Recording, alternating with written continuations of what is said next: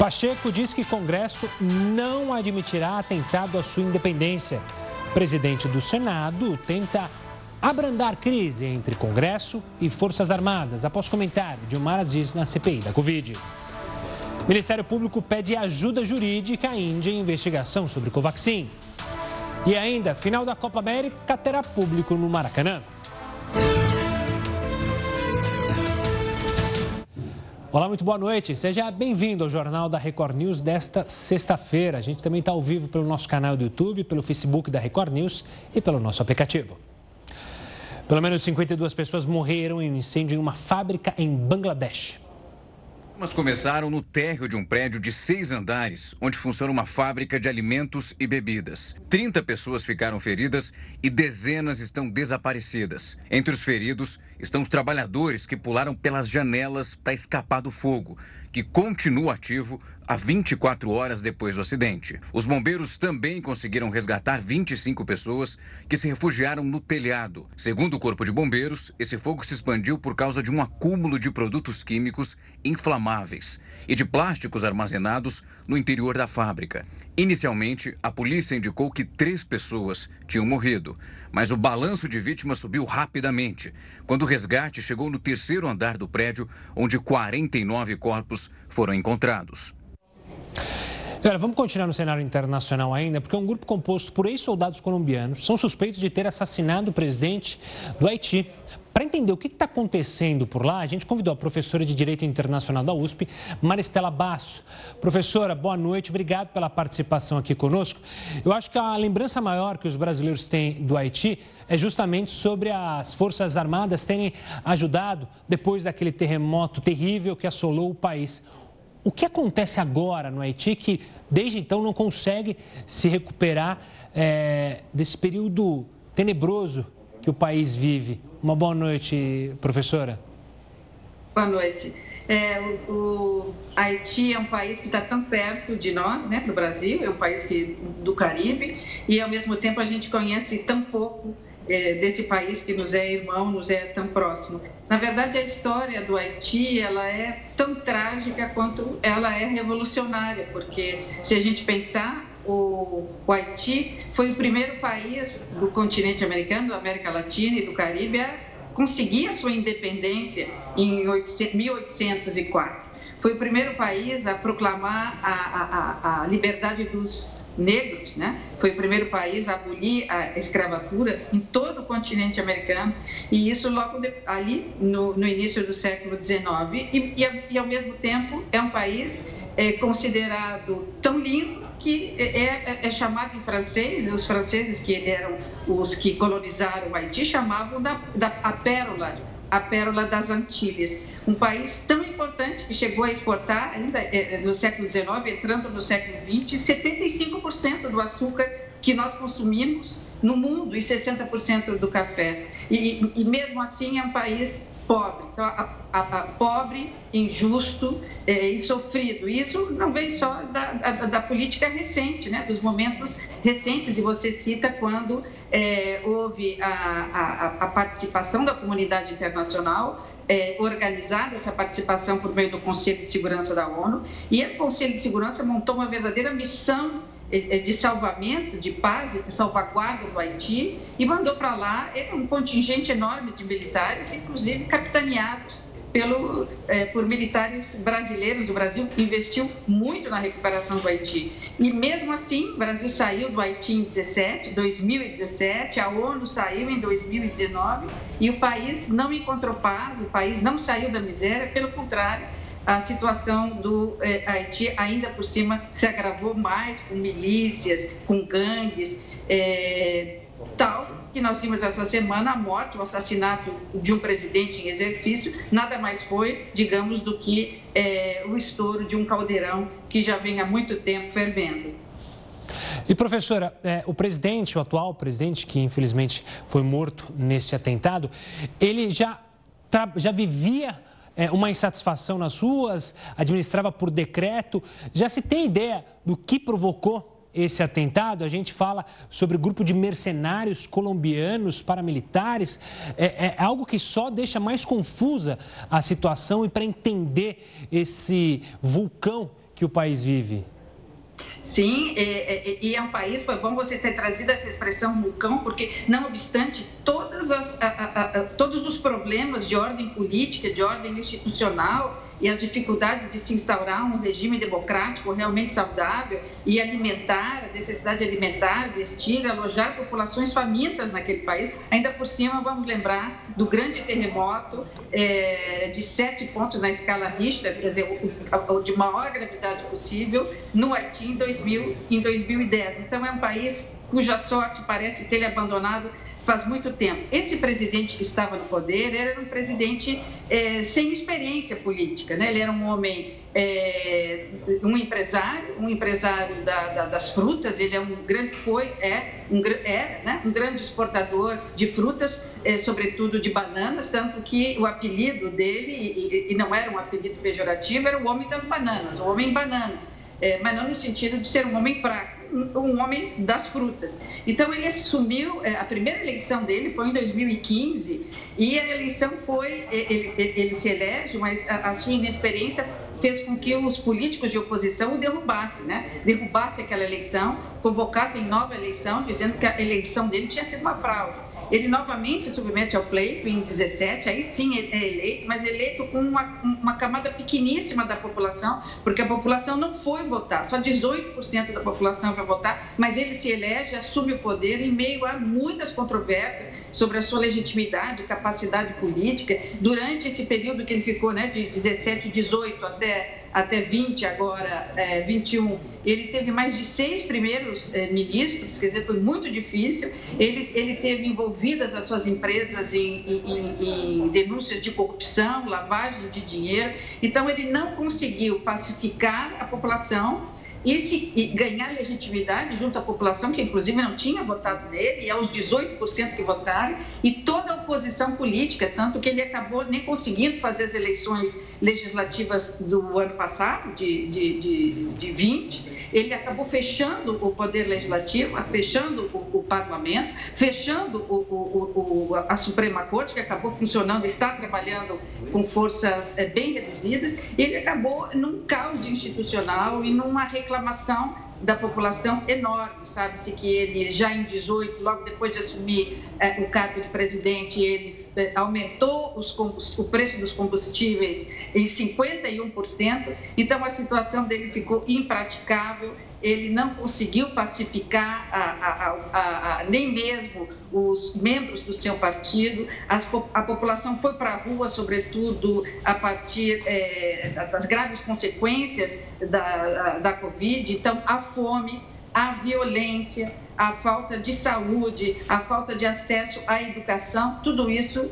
transformou e transforma esse país num país ingovernável e onde a vida das pessoas está por um fio, né? onde se pode dizer que é, tão perto de nós, nós temos aí um país irmão de cabeça para baixo. Professora, obrigado pela explicação didática para a gente entender o que está acontecendo no Haiti. Um forte abraço e até uma próxima, professora. Agora, voltando ao Brasil, o desmatamento na Amazônia cresceu pelo quarto mês consecutivo. O aumento é de quase 2% em junho em comparação com o junho do ano passado. A preocupação agora é que com a destruição da floresta e a falta de chuvas, pode aumentar então a chance de incêndios durante a temporada de seca que está se aproximando. No mês passado, o presidente Jair Bolsonaro renovou a presença do Exército na região para proteger a floresta e proibiu a maioria das queimadas. A Prefeitura do Rio de Janeiro autorizou a presença de público na final da Copa América. A gente volta já já para falar sobre isso. Brasil e Argentina se enfrentam amanhã aí no estádio do Maracanã. Continue conosco.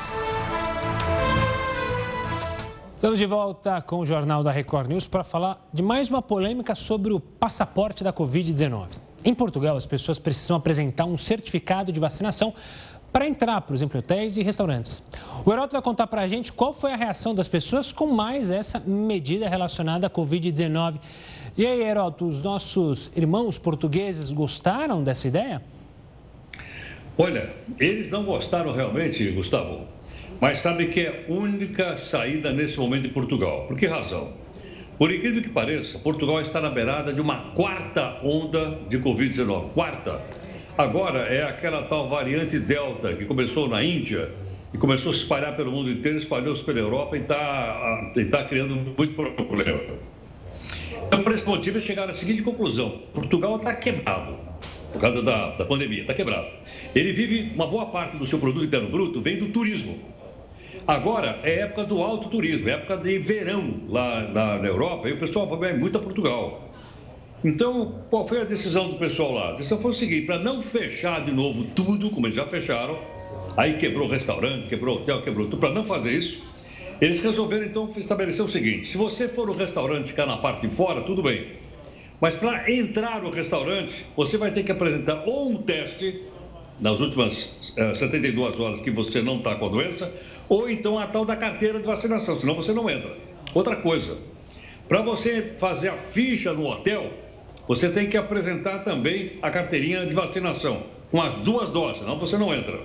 Se você alugar uma casa de temporada, tipo Airbnb, para passar uns dias lá em Portugal, na cidade portuguesa, você não entra, você não entra também se não te não mostrar. Aí vai dizer, bom, é, essa então foi a ideia para não fechar tudo, para poder funcionar de uma maneira, vamos dizer assim, sobre, sobre restrição. Mas uma coisa curiosa é o seguinte: em alguns locais, eles ah, ah, propuseram teste na entrada. Então, por exemplo, eu vou entrar no restaurante, eu não tenho o, a, a, vacinação, eu faço um teste na porta. Se eu concordar com isso e não tiver, eu entro, senão eu não vou poder entrar. Eu disse, mas e se eu entrar? Bom, se você entrar, tem uma pequena multa estabelecida pelo governo de Portugal que eu anotei aqui. Multa para a pessoa, né? para o consumidor. Ela varia de 620 reais a 1.300 reais. Até 1.300 reais se o sujeito resolver entrar sem poder entrar. Agora, se o restaurante não colocou gajo para fora, botar o gajo para andar, ele pode ser multado em até 62 mil reais. É mole ou não? 62 mil reais. Isso porque a população de Portugal, ela está é, aproximadamente 47% já vacinada. Ainda assim, dada a grande quantidade de turistas que vão para Portugal, Portugal é excelente, maravilhoso, muito bacana para passear, eles não estão conseguindo relatar. Não estão conseguindo relatar. Talvez o que se contrapõe a isso, uma notícia também que veio da Europa, atribuída ao Banco UBS, União de Bancos uh, Suíços é, dizendo o seguinte, que a vacinação brasileira chegou num ponto que eles estão achando muito bom, com 110 milhões de doses, eu vi lá no, no site deles, e dizendo que 47% da população brasileira recebeu pelo menos a primeira dose, segundo uma, uma enquete do Our World of Data, que contrapõe, então, aí, no, no caso da língua portuguesa, um lado favorável, que é o lado brasileiro, segundo o UBS. Tá certo, Herói. Daqui a pouco a gente vai trazer os números, inclusive, da vacinação atualizado de hoje aqui no Brasil. E daqui a pouco a gente volta a se falar, Heródoto. O Instituto Butantan iniciou hoje os estudos clínicos para a produção da Butanvac, primeiro imunizante contra a Covid-19 produzido integralmente aqui no Brasil. O presidente do Instituto, Dimas Covas, e o governador de São Paulo, João Dória, acompanharam a abertura dos trabalhos no Hospital das Clínicas da cidade do interior paulista. O estudo clínico pode começar após a Anvisa emitir, então, a aprovação na última quarta-feira. Pela manhã, seis voluntários passaram por exames de triagem antes da aplicação da primeira dose da vacina do Butantan, que ocorrerá ao longo das próximas semanas. E o consultor do Ministério da Saúde, William Santana, foi ouvido hoje pela CPI da pandemia e disse que o contrato da compra da Covaxin tinha problemas desde o início. William Santana é contratado pela Organização Pan-Americana de Saúde e presta serviços no mesmo setor que Luiz Ricardo Miranda, que denunciou irregularidades no contrato pela primeira vez. Ele confirmou as pressões que Luiz Ricardo teria recebido para aprovar a compra e os problemas nas notas fiscais de importação. As duas primeiras apontavam pagamento antecipado, o que não estava previsto no contrato. E a terceira, a definitiva, manteve frete marítimo em vez de aéreo e incluía o frete e o seguro da mercadoria no valor total. Ele diz que tentou corrigir as irregularidades. É, eu pedi para que ele ficasse discriminado e separado, que é para ficar claro que na hora que você fosse fazer a somatória, este valor ele não poderia figurar no valor final da carga. 950 mil dólares, 5 milhões de reais. A última invoice ainda apresentava erros. A última invoice ainda apresentava um erro na somatória total. Queriam, diferentemente, receber do que estava no contrato. O nome disso não é erro, é golpe. Era golpe. o dinheiro que ia parar no paraíso fiscal para lavar esse é dinheiro. O relator da CPI afirmou que o ministro-chefe da Secretaria-Geral da Presidência, Onix Lorenzoni, exibiu um documento falso para rebater a primeira nota apresentada pelos irmãos Miranda. Eu peço a imediata convocação do, do ministro eh, Onyx Lorenzoni para essa comissão, né, para que ele venha depor, depor sobre o crime de falsidade ao exibir perante a nação, para confundir a investigação dessa comissão parlamentar de inquérito, um documento que sequer existe, falso. Portanto, a sua a sua presença nessa comissão é importantíssima. Na semana que vem, a CPI tem quatro depoimentos marcados de terça a sexta-feira. Mas na segunda, os senadores devem alterar o cronograma. A ideia é transferir o depoimento de sexta para a semana seguinte, o que pode atrasar a previsão de ouvir o líder do governo na Câmara, Ricardo Barros. O político, que seria o nome por trás de supostas irregularidades no Ministério da Saúde, quer antecipar o próprio depoimento. O presidente do Senado, Rodrigo Pacheco, confirmou que deve ler o requerimento de prorrogação da CPI da pandemia por mais 90 dias na semana que vem. E o Ministério Público Federal solicitou assistência jurídica internacional ao governo da Índia no inquérito que investiga justamente as suspeitas de irregularidades no contrato de compra da Covaxin. Vamos ver agora como é que está a situação da pandemia aqui no Brasil, os números desta sexta-feira. Para isso a gente usa o nosso telão. São 19 milhões e 20 mil 499 casos desde o início da pandemia aqui no Brasil. Nas últimas 24 horas a gente bateu 1.509 mortes, infelizmente totalizando 531.688 brasileiros que perderam a vida por causa da Covid-19. Já na Itália, o país registrou mais mortes em 2020 do que durante a Segunda Guerra Mundial. Foram mais de 746 mil mortes, 100 mil a mais do que o período do confronto militar. Os números foram divulgados pelo Instituto de Estatística sobre o impacto da pandemia da Covid-19. A taxa de crescimento também caiu 3,8% em relação a 2019. A Itália foi um dos primeiros países mais afetados pela pandemia. E nos Estados Unidos, a tempestade Elsa perdeu força, mas segue provocando estragos. Hoje chegou a Nova York e causou fortes chuvas e inundações. Foi uma sexta-feira de caos em Nova York. Ruas e estações do metrô ficaram completamente inundadas. Nem as estradas suportaram tanta chuva. Segundo o Serviço Meteorológico do país, em poucas horas choveu o que era esperado para todo o mês de julho. No estado vizinho, Nova Jersey, também houve enchentes e os ventos derrubaram árvores centenárias. Na Carolina do Sul, a guarda costeira precisou resgatar uma família que ficou presa em uma ilha próxima à costa depois que o barco em que eles estavam foi levado pela correnteza. Pelo menos 20 milhões de pessoas já foram afetadas pela tempestade Elsa, que se formou no Oceano Atlântico, passou pelo Caribe, deixando três mortos, e seguiu para os Estados Unidos. Elsa chegou ao país aqui pela Flórida no começo da semana, mas não causou grandes estragos. Essa é a primeira tempestade a atingir o solo americano na temporada de furacões deste ano, que, segundo as autoridades, deve ser mais movimentada do que o normal. Até novembro, são esperadas cerca de 20 tempestades, das quais de 6 a 10 podem virar furacão. E olha, a finalíssima da Copa América entre Brasil e Argentina, clássico neste sábado, terá público no Maracanã. Não haverá venda de ingressos, apenas convidados da Comembol terão acesso. Eles vão ter que apresentar teste negativo de Covid-19. A autorização prevê apenas 10% de lotação. O Maracanã, bom lembrar, tem capacidade para 70 mil espectadores. Grupos nas redes sociais estão compartilhando informações sobre a disponibilidade de vacinas nos postos. A gente vai falar mais sobre isso, mas é logo depois do intervalo. Uma nova lei que entrou em vigor lá na Noruega exige que influenciadores digitais não postem fotos editadas sem informar que fizeram nas imagens. Essas referências podem afetar diversas pessoas no mundo real. Para falar sobre isso, a gente conversa agora com o Dr. Wendel Hugueto, que é cirurgião da Sociedade Brasileira de Cirurgia Plástica. Doutor, obrigado pela participação aqui conosco.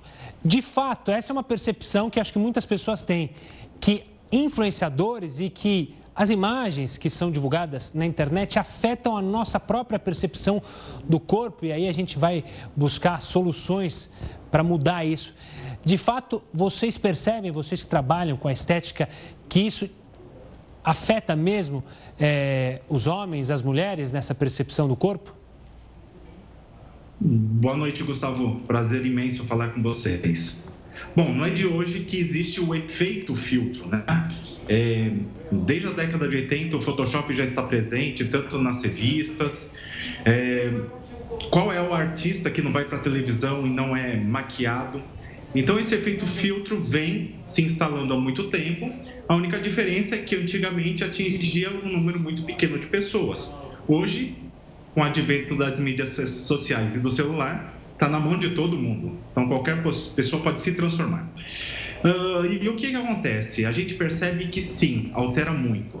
Porque aquela pessoa que a gente é, idealiza, aquela pessoa que a gente valoriza, é o nosso é o nosso chamariz, é aquela pessoa que vai nos fazer inspirar, é a nossa inspiração. E a partir do momento que essa pessoa tem uma determinada modificação, seja com filtro ou seja num grau de cirurgia, acaba influenciando muito os seus seguidores. Então, isso acontece mesmo. E doutor, a gente nesse momento de pandemia ainda se usou ainda mais as redes sociais, se usou ainda mais as câmeras para as reuniões, é, para os calls, para o home office. Isso também fez com que as pessoas buscassem e estejam buscando mais a cirurgia plástica, porque se viu na tela do computador de uma maneira que não gostaria, é, quer arrumar um nariz aqui, quer levantar a sobrancelha de algum jeito. Isso deu para perceber nesse período? A gente percebeu isso nitidamente no nosso consultório mas também há estudos da Sociedade Brasileira de Cirurgia Plástica que é, revelam um aumento de até 300% no número de procedimentos estéticos à face em decorrência da pandemia. Por que isso? Porque pequenos defeitos que não chamavam muita atenção, a partir do momento que a gente fica muito na frente da tela, associado a um filtro que pode corrigir isso, fazem com que esses defeitos comecem a chamar nossa atenção e a gente comece a se incomodar com eles.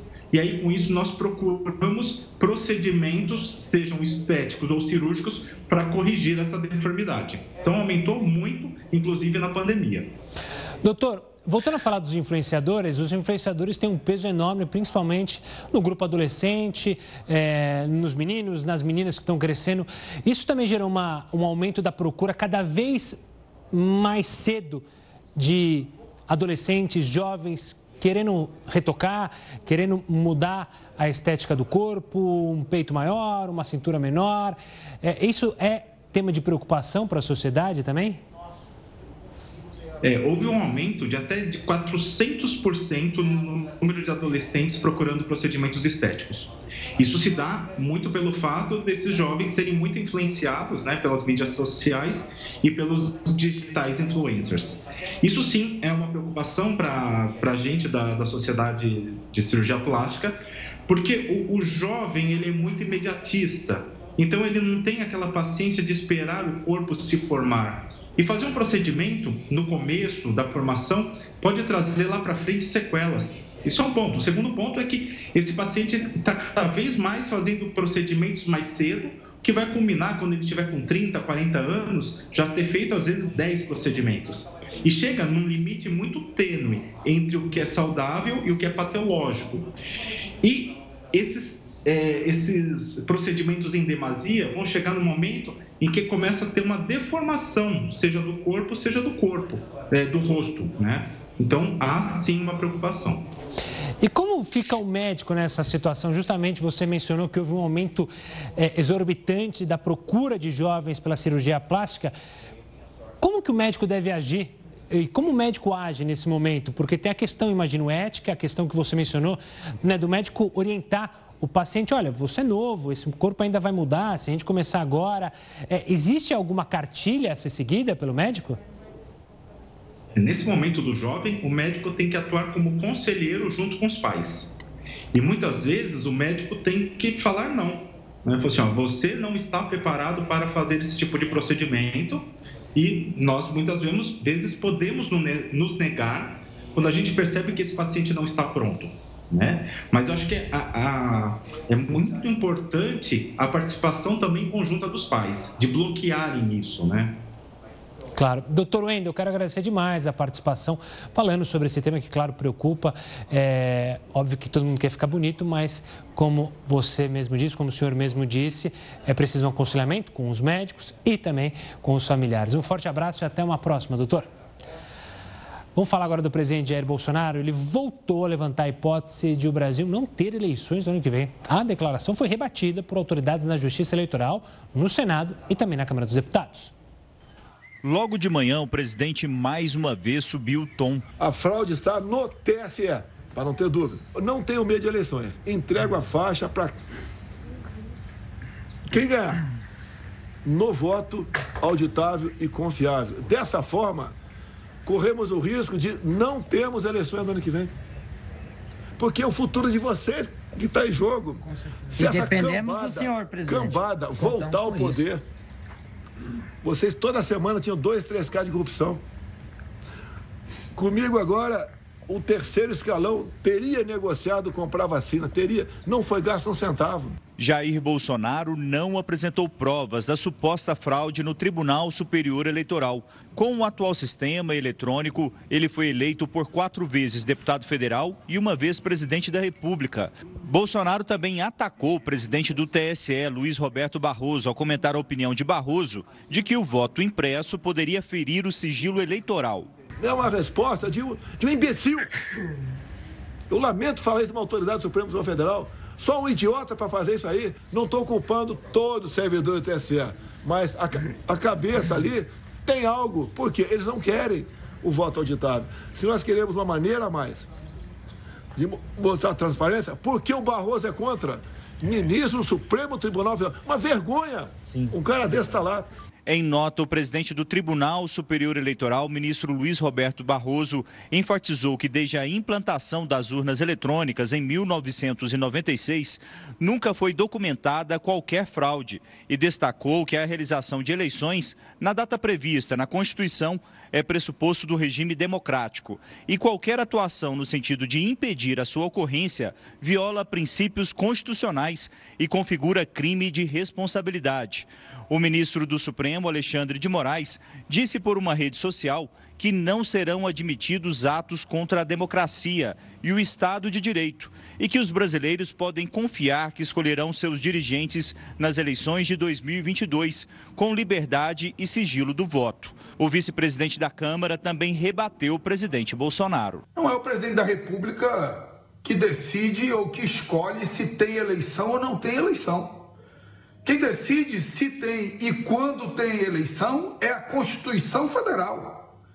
E quando o presidente da República afronta essa Constituição Federal, colocando em xeque a realização das eleições, não é dado ao Poder Legislativo, ao Poder Judiciário ou às Forças Armadas escolher de que lado ficar.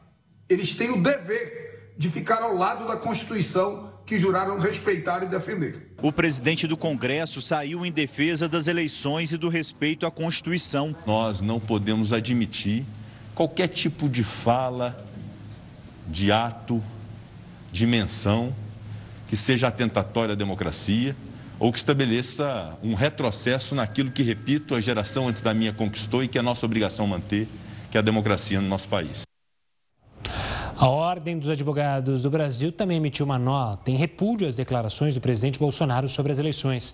O grupo defendeu o sistema eleitoral eletrônico brasileiro e disse, abre aspas, é inadmissível que um homem público, que jurou respeitar a Constituição e leis, ataque ministros da Suprema Corte e desfira ameaças ao regime democrático, caso não haja o retorno do voto impresso. Fecha aspas.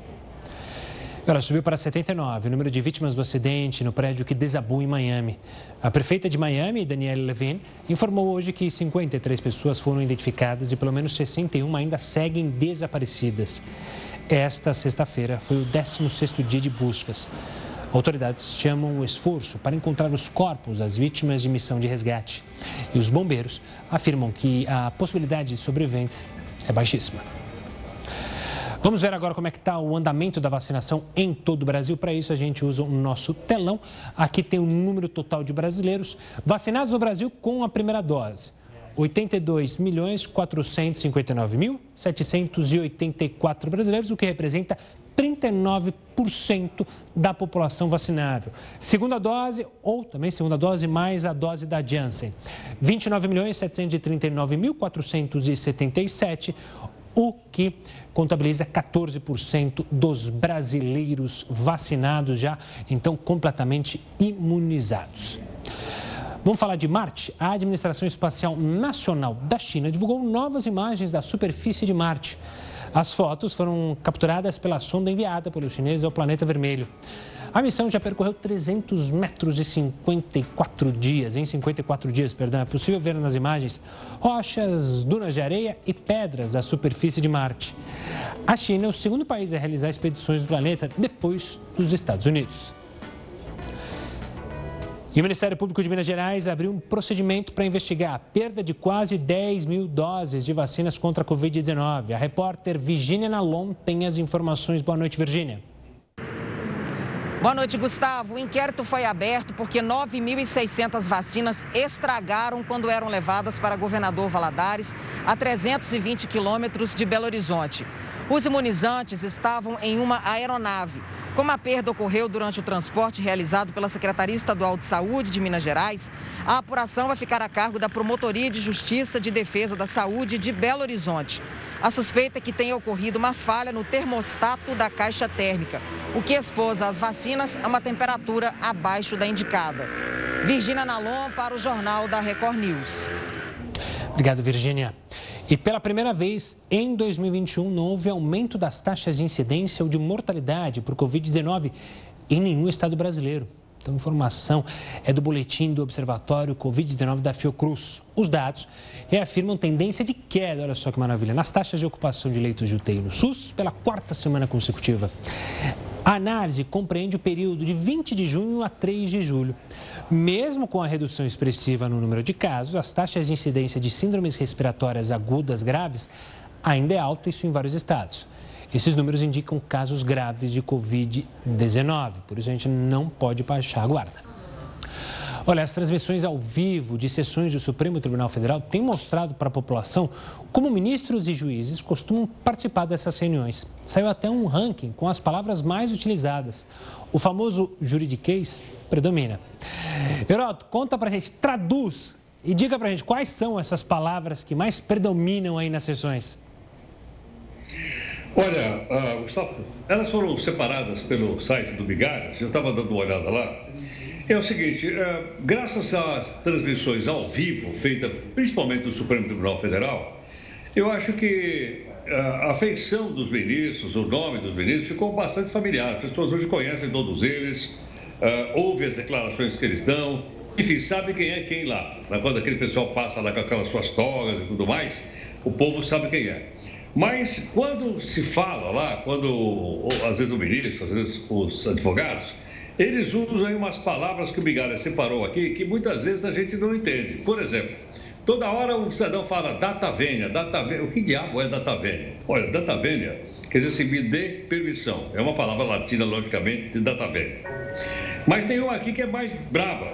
Ela diz, ela diz assim, pacta sunt servanda. Pacta sunt servanda, que a gente ouve esse pessoal falar lá no Supremo, é, casos e os contratos devem ser cumpridos. É isso que estabelece. Tem também palavras tipo assim, egrégio tribunal, egrégia corte, excelsa corte, vai por aí afora. Mas tem um muito latim. Aliás, na, na época que eu estudei uh, na faculdade de Direito, Gustavo tinha muito mais latim do que hoje. Mas hoje ainda sobram mutatis mutantes. Que diabo é isso? Mudando o que deve ser mudado. Mutate, mudante e vai por aí afora. Mas tem uma que eu acho que todo mundo conhece, Gustavo, é muito famosa.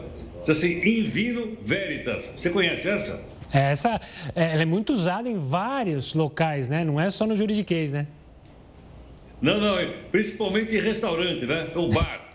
E quer dizer o seguinte, quando você toma umas e outras, os goró, você fala a verdade. Mas eu separei uma aqui para você. Manda. Gustavo, essa frase é para você. Para mim? Co usquetande, abutere, Gustavo, paciência nossa. Ô, louco. Espero que seja um elogio. É plágio, isso aqui é plágio. Essa frase é do Cícero, né? E não é contra o Gustavo, é contra o Catilina, que ele disse, ô Catilina, até quando você vai abusar da nossa paciência? Ou traduzido para uma linguagem mais atual. Ô, Catarina, não enche o saco, vai. É mais ou menos isso.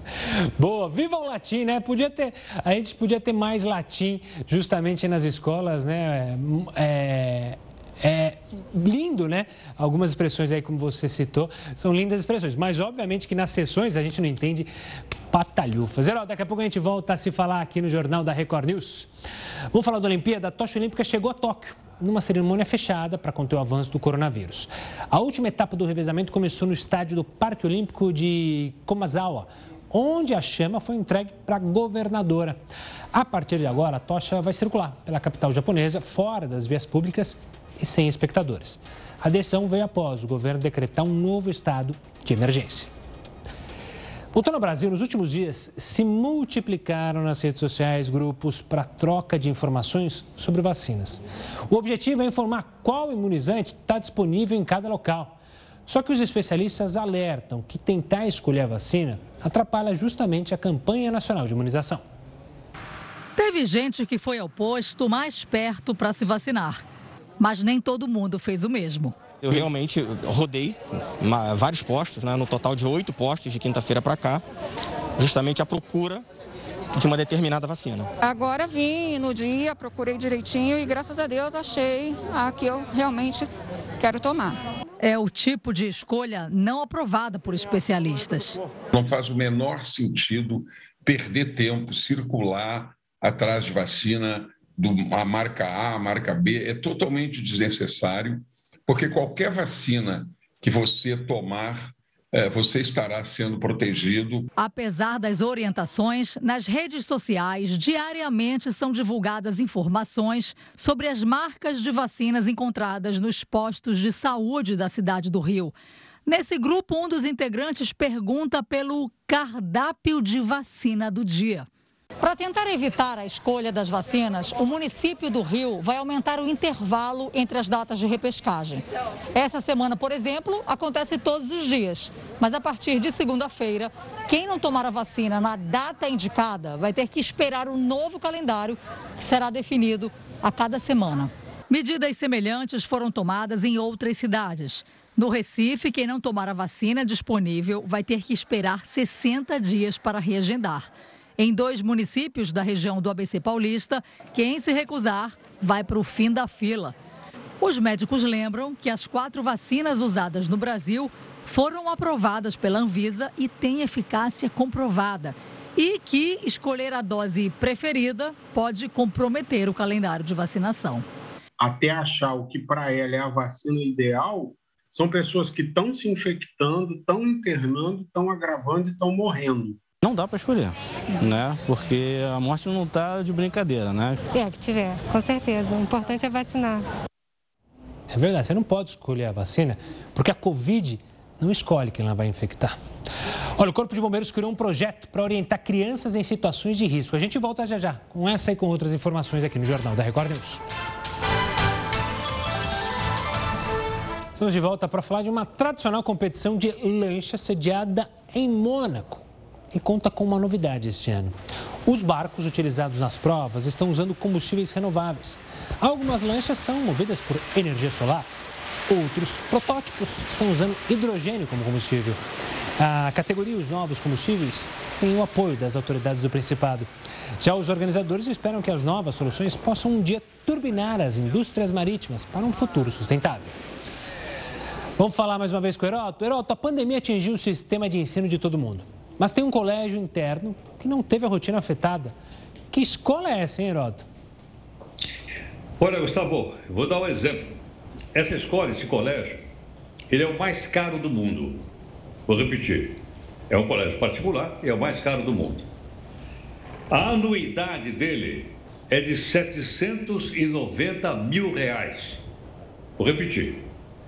Por ano, você tem uma criança lá, tem um menino, menina, custa 790 mil reais por ano. Ou, se você quiser, já dividir por 12, custa 65 mil reais por mês. Mas, escuta, e aí? É, aí é o seguinte, é uma escola que tem apenas 290 alunos internos, como vocês agora há pouquinho. E a idade dos alunos varia entre 6 e 18 anos de idade. Então ficam lá no interno. Tem uma ideia. Cada turma, cada sala de aula tem só oito alunos. Só oito, só.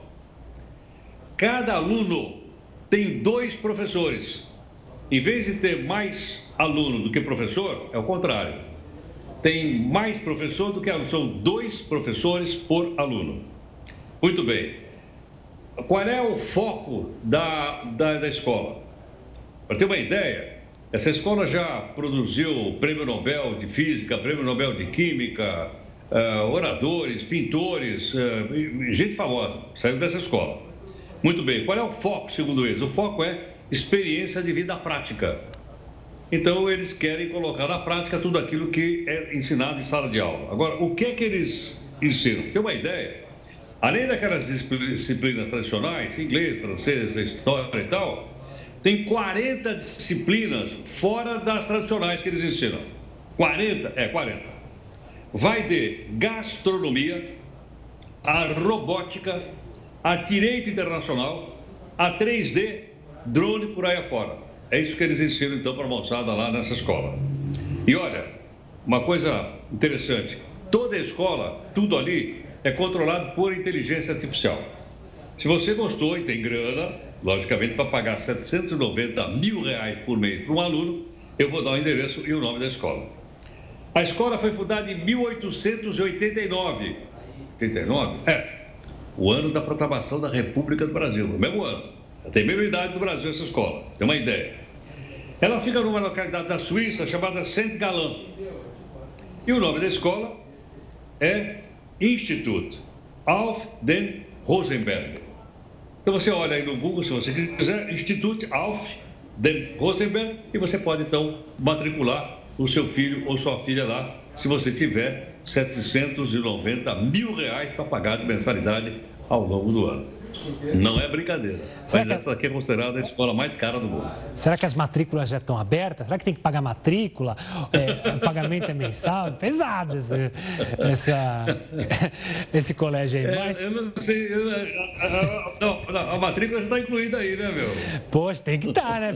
Um, será que tem desconto se tiver dois filhos e quiser? Porque tem muita escola que faz isso, né? Tem dois filhos, dá um descontinho de 5%, 10%, porque tá pesado esse valor aí. Heroto, obrigado. Não, se tiver dois filhos, vai um milhão e meio por ano. Poxa, imagina, haja dinheiro. Heroto, sextou. A gente se encontra agora só na segunda-feira. Um forte abraço, hein? Tchau, tchau. Tchau, tchau.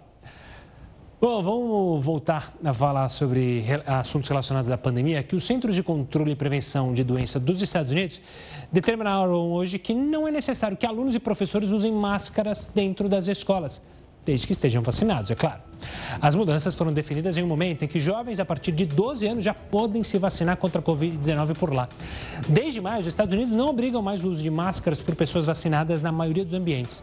A imunização avançou muito rápido nos primeiros meses de 2021. O Corpo de Bombeiros aqui do Brasil está ensinando o que as crianças devem fazer em situações de risco. Vamos ver? A turma aqui levantou cedo. Oito em ponto, toca o sino do quartel. E as crianças já estão prontas. O Dia dos Bombeirinhos começa com gestos de respeito e obediência, seguindo as orientações da chamada Ordem Unida. Então, sentido. De repente, e logo no começo do treinamento Vida Real, os bombeiros acabaram de receber uma chamada. Era a troca da tropa. E a nova equipe já está saindo para atender uma ocorrência.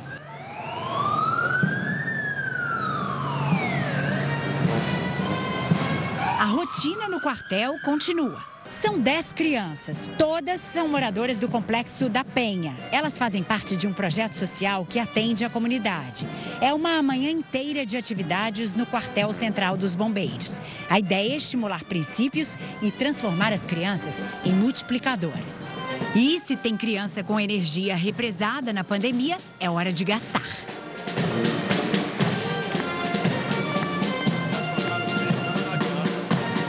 Tá disposto? Tá com energia? Claro.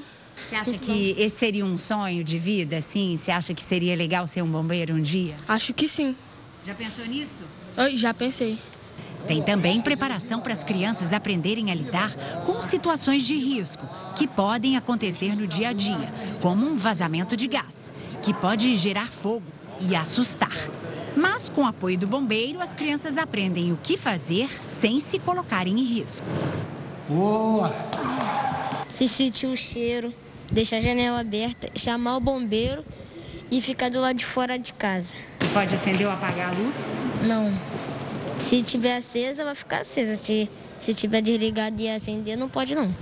As crianças do grupo são atendidas pela ONG Atitude Social e pela Voz das Comunidades, parceira dos bombeiros no projeto.